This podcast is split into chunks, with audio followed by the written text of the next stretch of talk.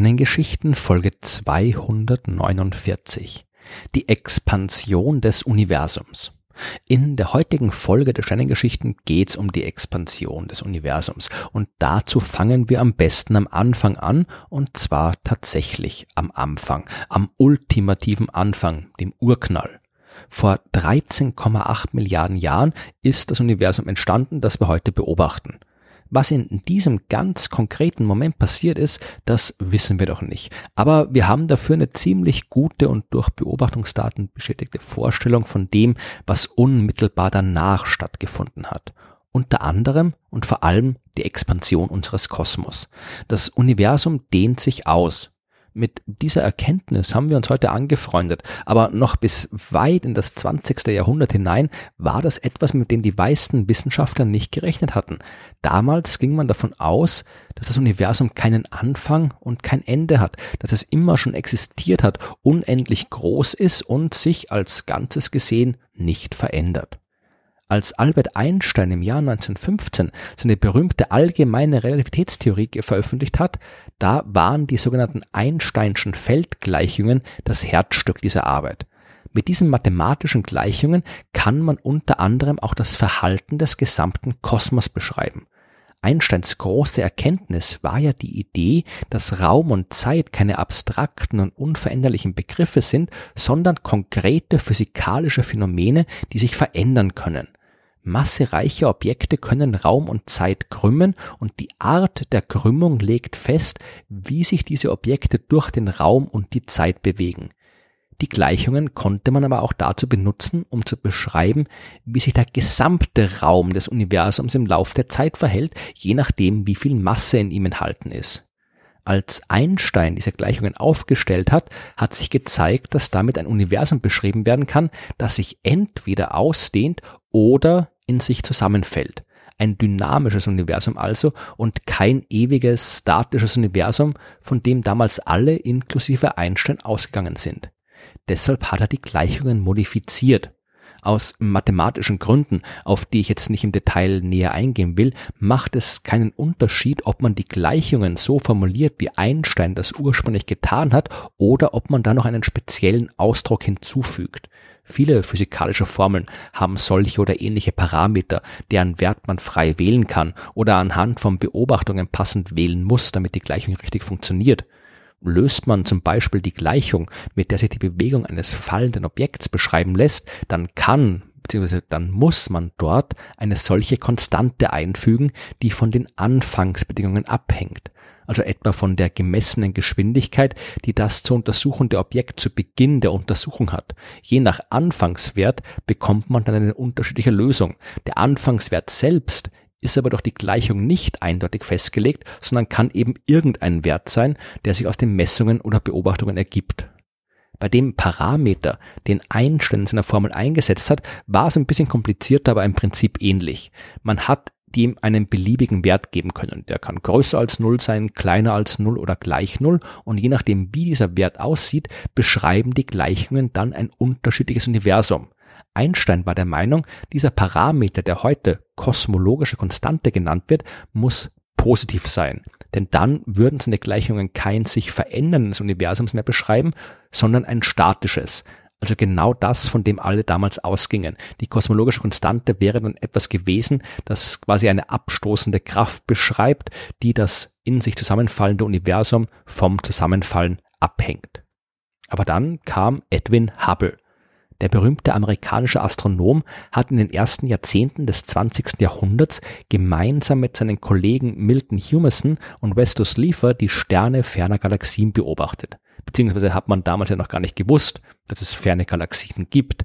Das war die erste große Entdeckung von Hubble. Ihm ist es gelungen, die Entfernung von Sternen im Andromeda-Nebel zu messen und zu beweisen, dass es sich dabei eben nicht um eine kleine neblige Wolke innerhalb der Milchstraße handelt, sondern um eine weit außerhalb unserer Galaxis gelegenen riesigen Ansammlung von Sternen, also eine eigenständige Galaxie, genauso wie die meisten anderen Nebel sich als eigene und entfernte Galaxien herausgestellt haben. Hubble hat aber nicht nur die Entfernung vieler Galaxien gemessen, er hat auch die Geschwindigkeit gemessen, mit der sie sich bewegen und festgestellt, all diese fernen Galaxien entfernen sich von uns und zwar umso schneller, je weiter sie entfernt sind. Diese fundamentale Entdeckung hat er im Jahr 1929 veröffentlicht. Aber bleiben wir zuerst nochmal bei Einstein der hat dann feststellen müssen, dass er und die meisten anderen Wissenschaftler sich geirrt haben. Denn das, was Hubble beobachtet hat, ist nichts anderes als die Widerlegung eines statischen Universums. Wenn sich heute alles von uns fortbewegt, und zwar umso schneller, je weiter es weg ist, dann müssen die Galaxien früher näher beieinander gewesen sein und noch früher, noch näher und so weiter. Irgendwann in der Vergangenheit muss quasi alles in einem Punkt vereint gewesen sein und das muss der Anfang des Universums gewesen sein. Einsteins kosmologische Konstante wäre gar nicht nötig gewesen. Die Feldgleichungen funktionieren natürlich auch weiterhin, aber jetzt äh, ging man dazu über, den Wert dieser kosmologischen Konstante einfach gleich Null zu setzen. Und bevor es weitergeht, muss man vielleicht nochmal ein paar Missverständnisse erklären. Zuerst mal handelt es sich bei der Bewegung der Galaxien nicht wirklich um eine Bewegung im eigentlichen Sinn. Die Galaxien bewegen sich nicht durch den Raum, sondern es ist der Raum selbst, der expandiert. Die Einsteinschen Feldgleichungen machen in diesem Fall Aussagen über den Raum selbst. Geht man von einem Raum und einer Menge an Massen in diesem Raum aus, dann sagen einem die Gleichungen, wie sich der Raum selbst verändert. Mit einer Bewegung durch den Raum hat das nichts zu tun. Vereinfacht gesagt, zwischen den Galaxien entsteht immer mehr Raum und deswegen vergrößert sich auch die Distanz zwischen ihnen. Und das erklärt auch das zweite Missverständnis. Denn man könnte ja jetzt glauben, dass wir selbst im Zentrum des Universums sein müssen. Immerhin bewegt sich ja alles von uns fort. Das, was wir beobachten, ist aber eben gerade keine Bewegung durch den Raum, sondern die Expansion des Raums selbst. Und wir würden genau das Gleiche beobachten, wenn wir uns irgendwo anders im Universum befinden. Von jeder Galaxie im Kosmos Kosmos aus kann man beobachten, wie sich alle anderen Galaxien entfernen. Man kann das vielleicht anhand von dem Beispiel besser verstehen. Stellen wir uns eine lange Reihe von Stühlen vor, wie in einem Kino. Auf jedem Platz sitzt eine Person. Und jetzt stellen wir uns vor, wir sitzen auf Platz 5. Der Abstand zur Person auf Platz 6 beträgt genau einen Sitz. Zu Platz 7 sind es zwei Sitze, zu Platz 8 sitzt drei und in die andere Richtung geht's genauso. Ein Platz Abstand zu Platz 4, zwei bis Platz 3 und so weiter. Der Abstand ist umso größer, je weiter entfernt die anderen Sitze sind. Das ist ziemlich simpel und äh, logischerweise auch genauso, wenn wir es von einem anderen Platz aus betrachten. Bleiben wir jetzt aber erstmal auf Platz 5 und jetzt lassen wir die Stuhlreihe expandieren. Zwischen allen Sitzen erscheinen weitere Sitze.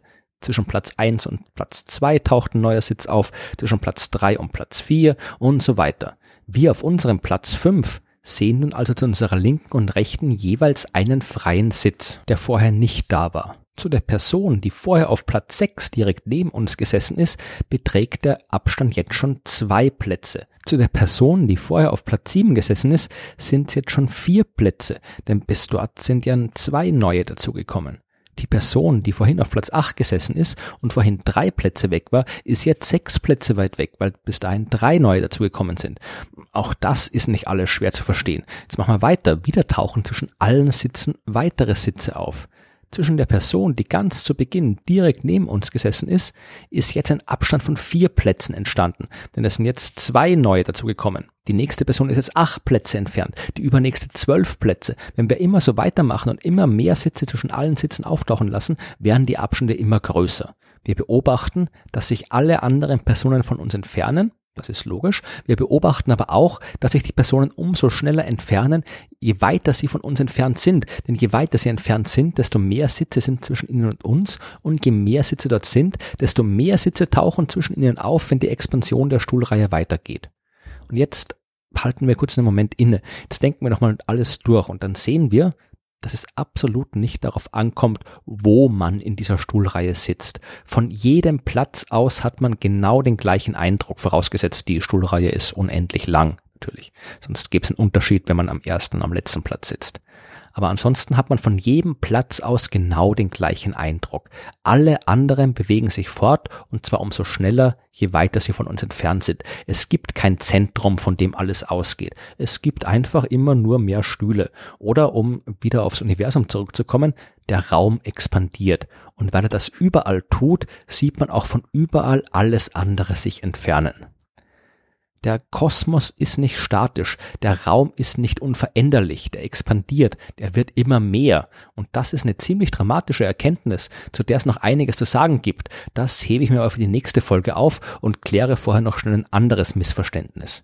Man kann sich auch fragen, warum denn nicht auch alles irgendwie größer wird. Wieso wird die Erde nicht größer? Wieso wachsen wir selbst nicht, wenn doch der Raum ständig überall expandiert? Das liegt daran, dass es eben auch noch andere Kräfte im Universum gibt. Die Bausteine der Atome werden durch die starke Kernkraft zusammengehalten, die Atome der Materie durch elektromagnetische Kräfte, unsere Erde durch die Gravitationskraft, die ihre Materie aufeinander ausübt. All diese Kräfte wirken anziehend und sie wirken der Expansion entgegen. Die Expansion des Universums ist etwas, das man auf sehr, sehr großen Maßstäben betrachten muss. Auf kleineren Maßstäben wirken die übrigen Kräfte viel stärker. Man kann sich das vielleicht mit einem Gummiband vorstellen. Wenn man da an beiden Enden zieht, hat man ungefähr den gleichen Effekt wie bei der Stuhlreihe von vorhin. Jeder Punkt auf dem Band entfernt sich von jedem anderen Punkt und zwar umso schneller, je größer der Abstand zwischen ihnen ist. Jetzt könnte man einen kleinen Abschnitt des Gummibands durch ein Stück festen Draht ersetzen, der sich viel schwerer ausdehnen lässt. Dieser Draht könnte dann zum Beispiel die Erde repräsentieren und die Tatsache, dass er nicht so elastisch ist, entspricht der Gravitationskraft, die die Erde zusammenhält. Wenn man jetzt wieder am Gummiband zieht, dann ist alles so wie vorher, nur der Teil mit dem Draht wird sich nicht verändern und so bleiben, wie er ist. Aus dem gleichen Grund kann es zum Beispiel auch sein, dass sich zwei nahe Galaxien nicht voneinander entfernen, sondern sich aufeinander zubewegen. Das ist etwa bei der Milchstraße und der Andromeda-Galaxie der Fall. Die sind einander so nahe, dass die Gravitationskraft zwischen ihnen so stark ist und den Effekt der Expansion deutlich übersteigt. Man kann sich auch anders vorstellen. Der Raum zwischen der Milchstraße und der Andromeda-Galaxie dehnt sich zwar aus, die durch die Gravitationskraft verursachte reale Bewegung der beiden Objekte ist aber groß genug, um diese Expansion auszugleichen, sodass sie sich trotzdem aufeinander zubewegen. Der expandierende Raum will Andromeda quasi davontragen, die Anziehungskraft der Milchstraße zieht sie aber schneller zurück und auf sich zu. Und das gilt genau genommen auch fürs gesamte Universum. Die Expansion des Kosmos, die dehnt das Universum aus, die macht es immer größer. Die Gravitationskraft all der Materie, die sich in ihm befindet, wirkt aber genau in die entgegengesetzte Richtung. Und da stellt sich sofort die Frage, wer ist stärker? Wird sich das Universum immer weiter ausdehnen oder kommt die Expansion irgendwann zum Stillstand und die Gravitationskraft zieht alles wieder zurück und lässt alles in sich zusammenfallen? Diese Antwort kennen wir noch nicht allzu lange. Sie hat mit der sogenannten dunklen Energie zu tun und ich habe schon ausführlich in Folge 26 darüber gesprochen.